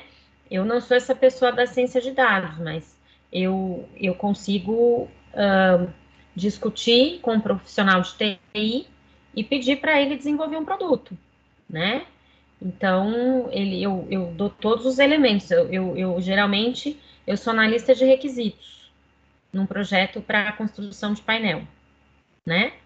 Pelo fato, a gente tem, a gente tem um programa Melhor em Casa, que é, é de visitas domiciliares, pra, que, que envolve números de equipes ambulatoriais, né? Números de equipes para você fazer acompanhamento de doenças crônicas, por exemplo, dando um exemplo. É, um exemplo, né? É, qualquer que aí vocês podem, mais próximo da realidade de vocês. É, a gente precisa saber quais são os municípios que são monitorados pelo programa, quantas são as equipes que são acompanhadas, quais são os principais procedimentos, né? Então, a gente tem nesse âmbito mais nacional, a gente tem desenvolvido é, essas parcerias com as secretarias finalísticas, né? Então, é, a gente precisa ter esse acompanhamento, né, dessa visão de um programa. Tem repasses de recurso, como é que tá, a gente está acompanhando esse programa, né? Então, a, as ações locais de vocês, elas vão reverberar num todo do município para determinada situação de saúde, entendeu? É, então, uh, o que vocês fazem é de extrema importância, mas vocês também podem é, induzir e buscar informações e sair da sua zona de conforto, né? Se possível, a gente sabe que vocês acumulam muitas tarefas, né? E que passam boa parte do tempo trabalhando com alimentando dado, né? Mas foi o que a gente discutiu um pouco na primeira, no encontro da semana passada, que é repensar os seus processos de trabalho, que é também promover ações de forma integrada, lidar com situações de conflito. A gente está vivendo isso o tempo todo, né? Então, é um grande desafio para todos nós, desde o nível local até o nível federal, e a gente manter ativamente essas parcerias, né? Eu, eu, eu, eu fico bastante contente de poder ter experiência na gestão e dialogar com ensino e pesquisa e formação de profissionais. Porque o que às vezes a gente fica dentro da nossa caixinha, tem que chegar até vocês que são quem estão lá na ponta agindo, né?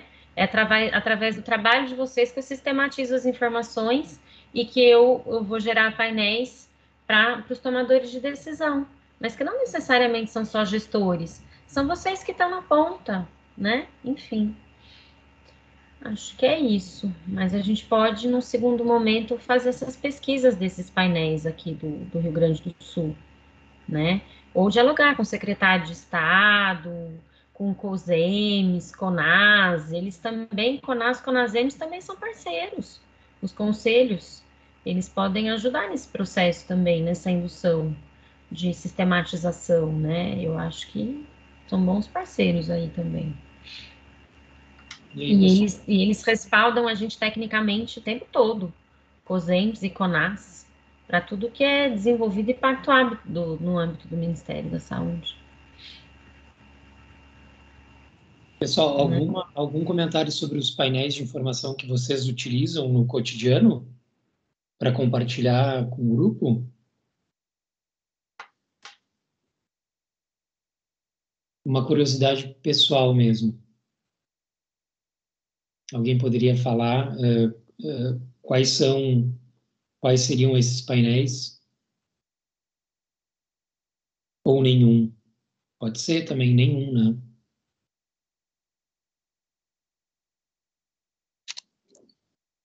Raíssa.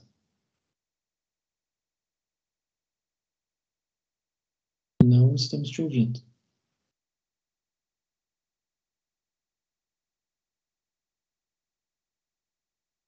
Ainda não.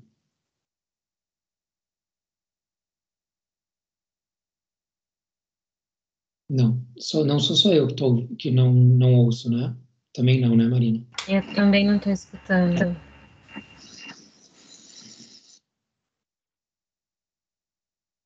Alguém se inscreve aí para comentar um pouco? Enquanto a Raíssa... Eu, agora sim. Não, essa sou eu, falei a Clara falando. Vai lá, Mas, claro. Mas eu comentar é que eu realmente não utilizo, assim, o que mais eu utilizo é o, o Gel Saúde, assim, e eu estava tentando lembrar uns que a gente usou, mas não Uhum. O que mesmo assim, ó, por exemplo, a gente de endemias, a gente tem assim combinações, uh, protocolos assim internos na unidade que tem, por exemplo, da tuberculose, que tem a uh, sudorese noturna, emagrecimento e tosse. Mas tem uma região ali do nosso território que se a pessoa mora ali já é o fator de risco. Tipo assim, ah tá, onde é que tu mora ali? Ah, ela é fator de risco para TB. Porque basicamente quase todo mundo que chega ali tossindo, mesmo que seja dois dias, a gente faz esse carro dar positivo. Então, é quase como se fosse, né?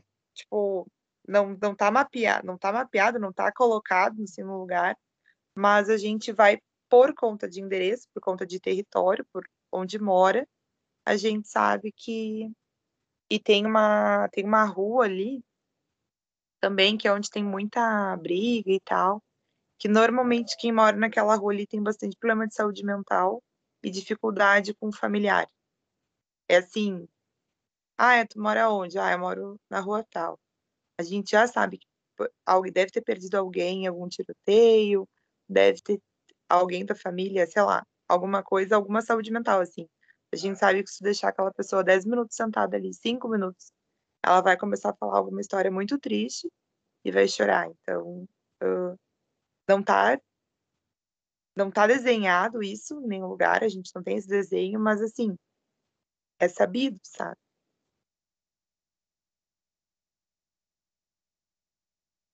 Beleza. Obrigado, Clara, por compartilhar. Luísa. Aqui em Porto Alegre, além eu disse que a Clara disse, claro, desse, dessas coisas já instituídas dentro da unidade, desses fluxos, tem também a biblioteca virtual da atenção primária, que tem uma parte que, tá, que é a BI. Eu não sei o que quer dizer BI, talvez vocês entendam mais que eu.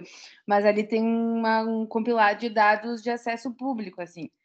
Uh, que a gente até agora, quando a gente fez, a gente ajudou a compor o último diagnóstico estacional de saúde da, da, do distrito Guaicuzeiro Cristal, da gerência Guaicuzeiro Cristal, a gente usou ali para coletar os dados dos últimos anos. Mas muito falho, assim, muito por isso que até foi comentado antes a questão do censo, né, do ser de 2010, então dados um pouco falhos e com vários erros, assim, por exemplo, até agora enquanto a gente estava conversando, eu fui olhar lá na unidade que eu estou, a gente está com uma questão bem grave de tuberculose e eu entro ali e eu procuro a minha unidade e não tem nenhum caso de tuberculose em 2021. E eu sei que a gente está notificando, eu sei que, mas não está ali acesso público. Então é um sistema que existe, mas bem falho.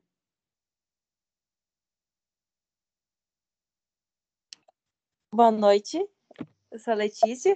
Uh, eu estava pensando se o painel de bordo também não seria um, uma ferramenta também que a gente utiliza, né? Porque a gente coloca ali os dados, né? A gente faz a justificação, assim, em alguns casos, mas é um, um local, assim, que a gente trabalha os dados, né? Não sei, de forma mais atualizada, né? É por quadrimestre, então faz toda aquela análise.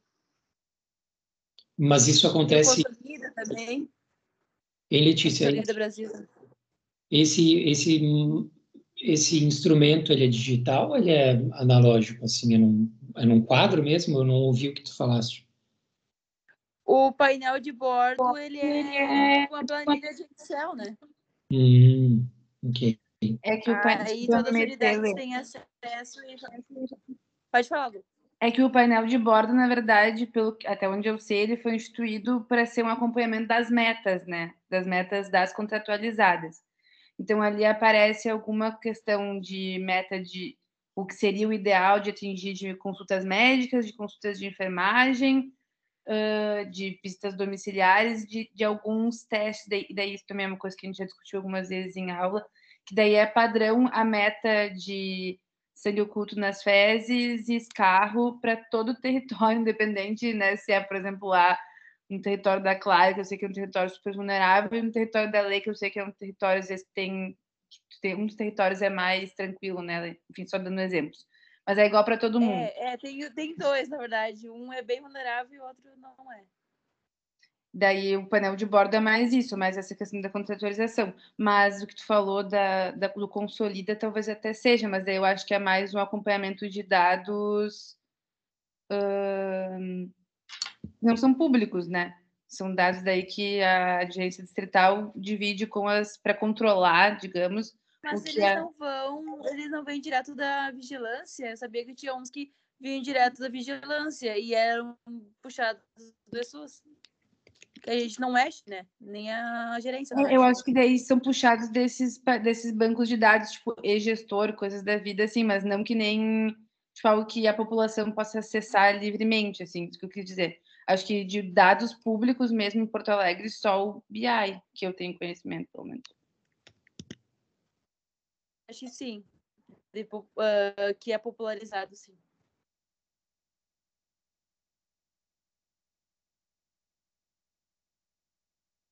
Mais alguém?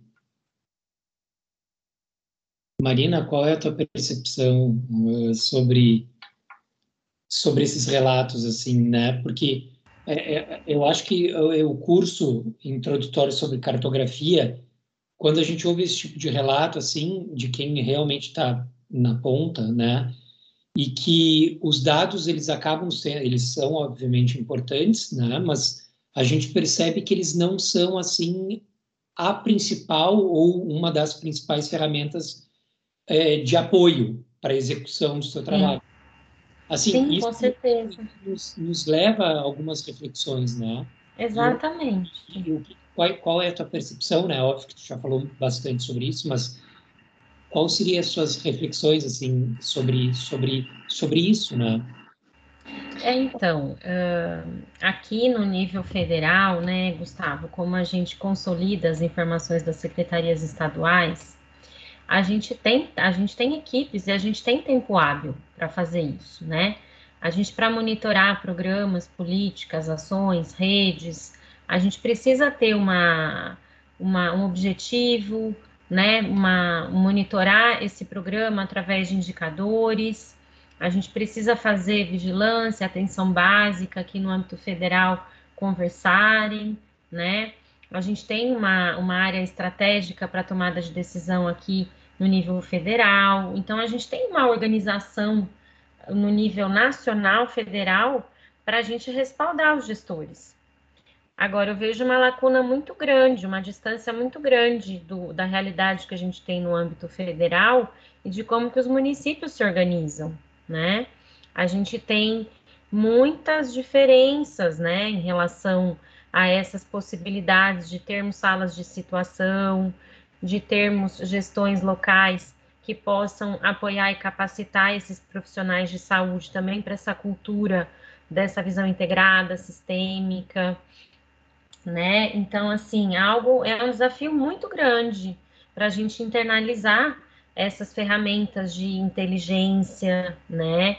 A gente está vivendo a revolução quaternária, mas a gente ainda tem muitas dificuldades e muitos outros processos, processos às vezes mais simples para resolver do que fazer essa fazer esse instrumento, é um potencial maravilhoso, né? O ideal é que todo mundo tivesse acesso, mas independente da saúde, a gente vê a gestão pública e a administração pública pensada de forma desintegrada e, e, meramente setorial.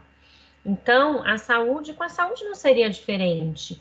Apesar da gente ter diferentes vertentes dentro do SUS, né, vigilância, atenção, uh, sistema ambulatorial, é, imunização, a gente tem, enfim, é, a gente tem muitas, muitas frentes, né, ciências, tecnologias, insumos estratégicos, né, repasse, então, assim, o Ministério da Saúde é um mundo, o SUS é um mundo complexo, então, eu vejo isso como um, um, isso é provocador, isso é importante, e isso faz a gente repensar, né? Tanto na formação da, de quem está na rede, está atuando na ponta, quando, quanto quem entra para o próprio SUS, né? Porque tem muitos profissionais que atuam na vigilância que não têm uma visão de administração pública, de ciclos de políticas públicas, ou vai assumir um cargo de gestão e, e não sabe quais são as políticas e os programas que você tem que tomar conta, ou que você tem que desenvolver com, seu, com, as, com os seus gerentes de área,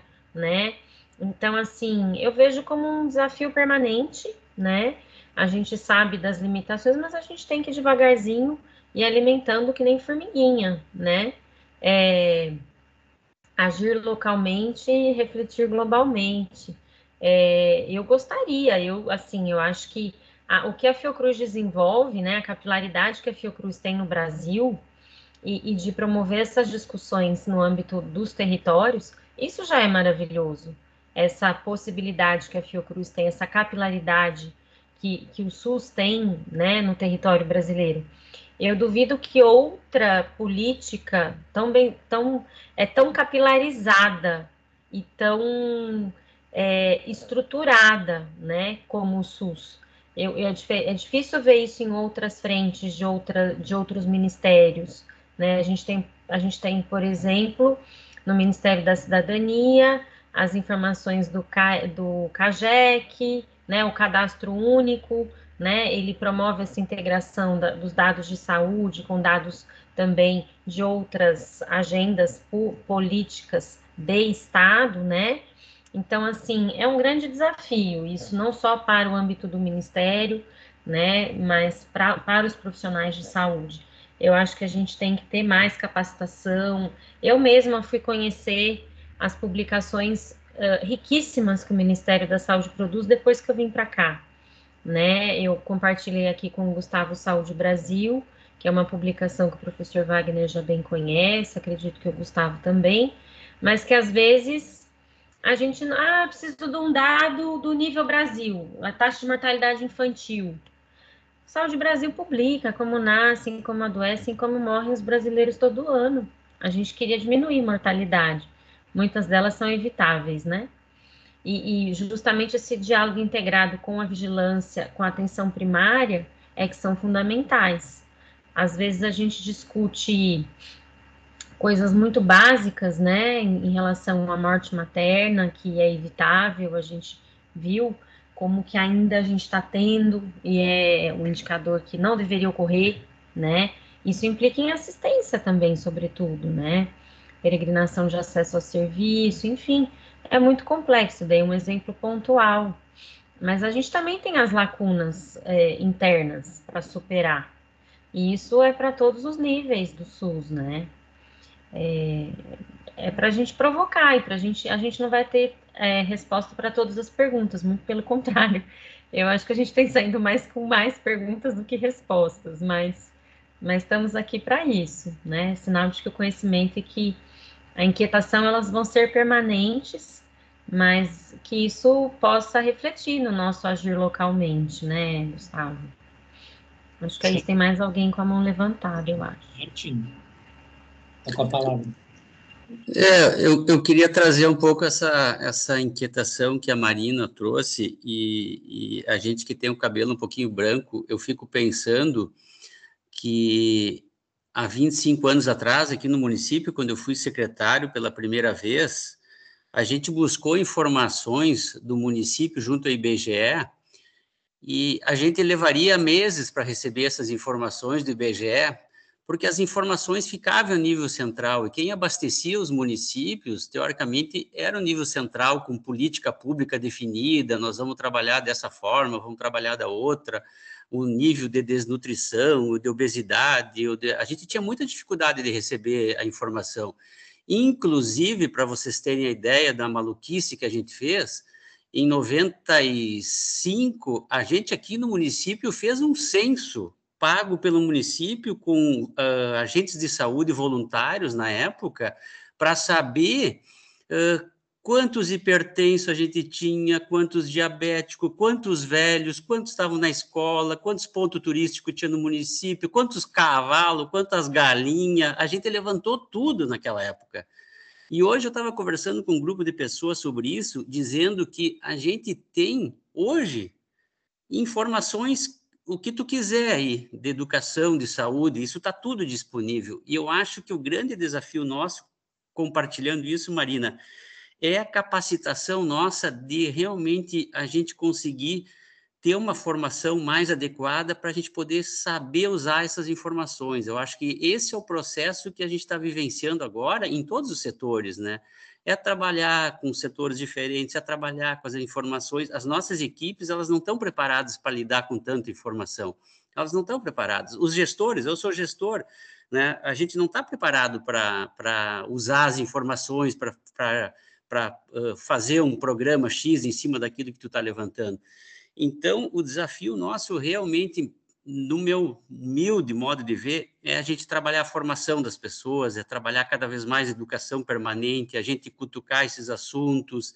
E muitas vezes eu vejo que a gente, como gestor, as pessoas muitas vezes se preocupam e dizem: ah, o político vem lá se meter na nossa vida, mas infelizmente, às vezes, o político é que tem que cutucar os técnicos para que a coisa aconteça. Ah, já está havendo uma inversão de valores, porque muitas vezes a gente lá na ponta enxerga a coisa e o profissional está lá naquela, naquela, uh, naquela formação de fazer sempre aquela coisa já mecânica, de fazer sempre a mesma coisa é muito difícil hoje e os nossos profissionais estão sobrecarregados, eu acredito isso também, tem toda um, uma discussão de sobrecarga de trabalho, mas a gente não está conseguindo pensar. Eu acho que hoje o grande desafio nosso, dos nossos, das nossas equipes, agora falando do nosso município, é a gente parar para pensar, refletir aquilo que a gente está fazendo e, em cima disso, então, montar as nossas estratégias. Tá?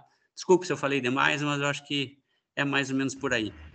Brilhante, Martim. Você resumiu e deu o melhor exemplo possível aí das dificuldades. Agradeço imensamente.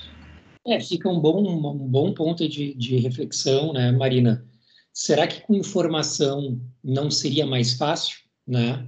Né, Martin? Será que com informação não seria um pouco mais fácil?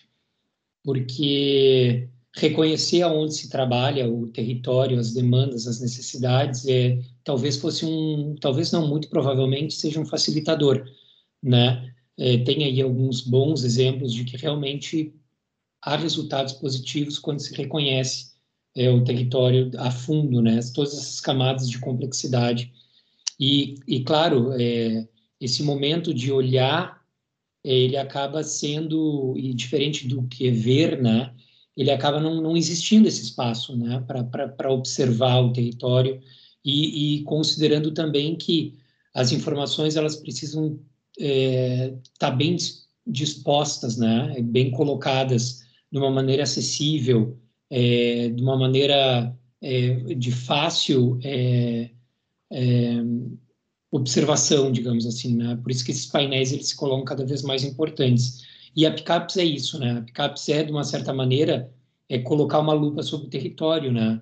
E trazer isso de uma maneira é, a facilitar a execução e, e daqui a pouco até de uma maneira preditiva de desfechos, né, de, de, de enfim, é, é para isso que a Picaps, como um painel de informação, ela é colocada, né.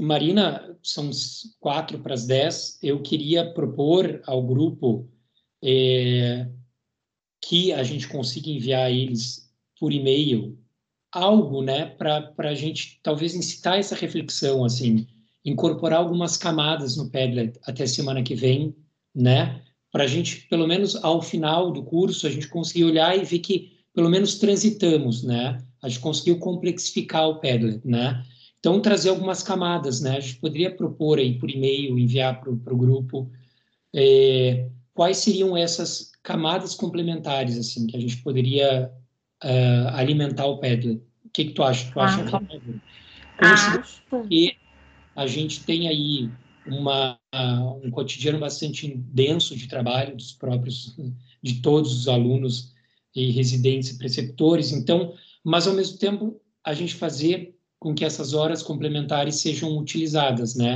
Então a gente vai propor aí, Marina, quais seriam essas camadas, a gente compartilha com o grupo e daqui até a semana que vem, ou até mesmo até o final do, do curso, a gente ter feito com que essa reflexão aconteça, assim, né? Ou em olhar para o seu território, para a sua região e conseguir identificar algumas camadas, né? E complexificar o Padlet. Eu acho que seria essa, além, claro, compartilhar uh, um pouco das leituras com, complementares, né? Claro, claro. vou organizar isso e passo para vocês é, pode deixar, eu vou me comprometo a organizar isso e passar para vocês ainda. Pretendo, não sei, amanhã eu não consigo, mas no feriado eu, tá. eu, eu tento fazer isso. Não estava nada. Mas eu achei, uhum. eu achei excelente a proposta e eu acho que ajuda sim a gente consolidar, né, e materializar um pouco das conversas e, e do exercício. Eu acho muito bom. É, exatamente, é gerar essa reflexão, né? Claro. É importante reconhecer o território, essas camadas né, de complexidade Exato. que estão ali né, presentes, né? ainda mais com esses relatos aí que a gente viu que, e não é uma crítica, né, mas é, um, é uma questão é, é, posta né, da, do, do, da necessidade de olhar para as informações e que talvez isso não, tenha, não está sendo é, utilizado, né, não é uma prática do cotidiano, da é. prática profissional. Criar esses espaços, né? O próprio Martim, que é gestor, ele falou: não estamos tendo tempo para pensar, né? Então, o que, que a gente tem que fazer para criarmos esses momentos para pensarmos, né? Com quem teremos que falar? Como que vamos nos organizar para mudar essa realidade, né? Que seja por aqui o início, né? Nessas reflexões e, nessa, e nesse início de capacitação, porque isso não deixa de ser uma capacitação que vocês estão tendo também, né? Para induzirem esses processos na realidade de vocês. Isso aí. Então, pessoal, se não tivermos, alguém tem mais alguma colocação? Se caso não, a gente pode ir encerrando aqui. Eu queria, Marina, deixar o meu super agradecimento aí. Foi muito importante te ter aqui conosco nessas duas noites. Lembrando que na próxima semana, inclusive, a gente vai falar sobre saúde global, né, com a professora Mara Rubia, que está em Nova Jersey, nos Estados Unidos, que é professora da UFSPA, e vem muito ao encontro, né, da questão das agendas globais, de como as coisas elas estão conectadas. Por mais que a gente ache que a gente está aqui é uma formiguinha no território, tem um formigueiro, né? Tem muito. Exato. É, eu tentei trazer um pouquinho dessa abordagem também hoje, né? Pela Agenda 2030. Está é. muito, muito. Eu sempre esqueço essa palavra, gente. Me ajude. Quando a pessoa ela não, ela está sendo muito. Alguém me ajuda aí? É, me fugiu a palavra. É, tu ajudou demais, né? Demais. Então, aí o meu agradecimento da coordenação pedagógica do curso. Tenho certeza que todos é, aproveitaram muito esses, esses esses, essas provocações reflexivas assim sobre o seu cotidiano de trabalho. E muitíssimo obrigado, Marina, mesmo. Legal, Gustavo, e a todos. Vemos aí na última, no último encontro. É, onde a gente vai poder. Eu posso tentar participar, eu posso tentar me organizar. Gostaria muito, vou fazer o possível. Tomara. Porque é um tema que é, me é muito caro também, e ouvi-la vai ser de extremo gosto e acho que vai me agregar bastante também, sem dúvida. Mas aí vou, a gente alinha essa questão das atividades, das leituras, e foi um primeiro, uma primeira oportunidade aí, né, Gustavo, para todos nós, e, e muito obrigada aí também pela oportunidade, pelo convite, e a gente continua em contato e em parceria, tá bom? Muitíssimo obrigado. E boa sorte aí a todos nos seus processos, no seu cotidiano. São pessoas aí, ah, enfim, só admiração e, e que a gente quer fazer isso para induzi-los e provocá-los no bom sentido, né? Para que vocês se inspirem, né? E valorizem o que vocês fazem, que é primordial para o SUS e, e para todos nós, tá bom? Uma ótima noite, então, meu Muito agradecimento. Obrigado. obrigado, Marina. Obrigado a todos. Uma boa noite. Até semana que vem. Até. Boa noite. Boa noite. Boa noite. Boa noite. Boa noite.